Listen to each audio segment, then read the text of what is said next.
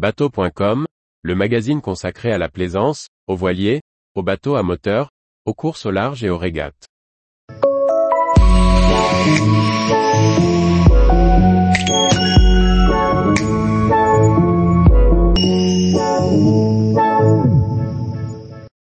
Comment tester sa balise de détresse homme à la mer MOBA IS Par François-Xavier Ricardou.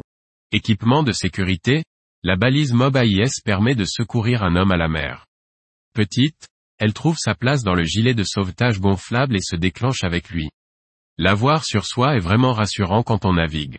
Mais comment s'assurer qu'elle va bien fonctionner, comment la tester, et quel message cela va-t-il déclencher à bord de son propre bateau? La balise MOB AIS est une petite balise personnelle que l'on doit porter sur soi, idéalement couplée avec son gilet de sauvetage. Ainsi installée, elle est prévue pour se déclencher en même temps que le gilet se gonfle. Le signal émis par cette balise est un signal d'homme à la mer visible sur les récepteurs AIS, mais pas tous.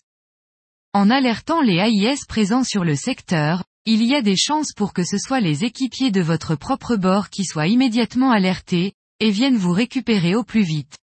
Votre bateau est toujours celui qui se trouve le plus proche de vous au moment de votre chute. La balise MOB AIS est donc un équipement de sécurité très efficace. Une balise MOB AIS, MOB pour Manover Board et AIS pour Système Identification Automatique, envoie un signal VHF sur le canal numérique réservé, le 70. Ce signal commence toujours par 972, puis se trouvent trois chiffres indiquant le constructeur de la balise, puis trois derniers chiffres pour différencier les balises. Au moment où les premiers récepteurs AIS ont été créés, le MOB AIS, le message qui commence par 972 n'existait pas.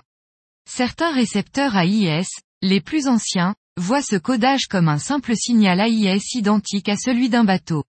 Sur ce type de récepteur, il n'y a donc aucune alerte d'homme à la mer.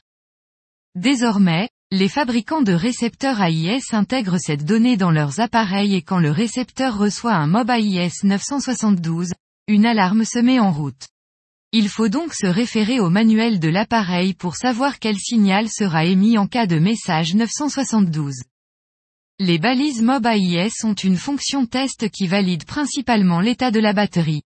À l'aide d'une LED clignotante, on connaît l'état de charge de la batterie. Celle-ci est censée durer au moins 5 à 7 ans avant d'être remplacée, passant par le retour auprès du distributeur du produit pour la remplacer. On peut reproduire ce test de batterie de nombreuses fois. Les constructeurs recommandent de le réaliser au moins tous les deux mois. Pour les plaisanciers qui naviguent essentiellement l'été, il est fortement recommandé de tester sa balise au moins avant le début de la saison. Un second test plus complet effectue des essais sur le GPS et sur l'émission de la balise. Ce test permet de visualiser si sa balise fonctionne bien et surtout si elle émet un signal sur son récepteur AIS. Ce message, visible sur le récepteur AIS, ne déclenche pas une alarme. Parfois, la balise peut se déclencher involontairement, notamment si votre gilet de sauvetage se gonfle en ayant pris l'humidité. Dans ce cas, vous pouvez interrompre l'émission en arrêtant manuellement la balise. Il est alors conseillé de prévenir sur le 16 ce déclenchement. Pour cela, il faut appeler le cross en indiquant le problème et en stipulant le numéro de la balise qui s'est déclenché. Ce numéro de 9 chiffres qui commence par 972 est inscrit sur la balise. En France, une balise MOB AIS n'est rattachée ni à un bateau, ni à une personne. Son déclenchement entraîne la mise en route de recherche systématiquement, mais les secours ne savent pas qui ils vont chercher. Certains pays, comme l'Espagne, tiennent à jour un portail sur lequel chaque balise est identifiée avec un propriétaire. C'est notamment utile quand il s'agit de facturer une intervention abusive par exemple. Mais ce système n'existe pas en France et les secours interviennent à chaque déclenchement.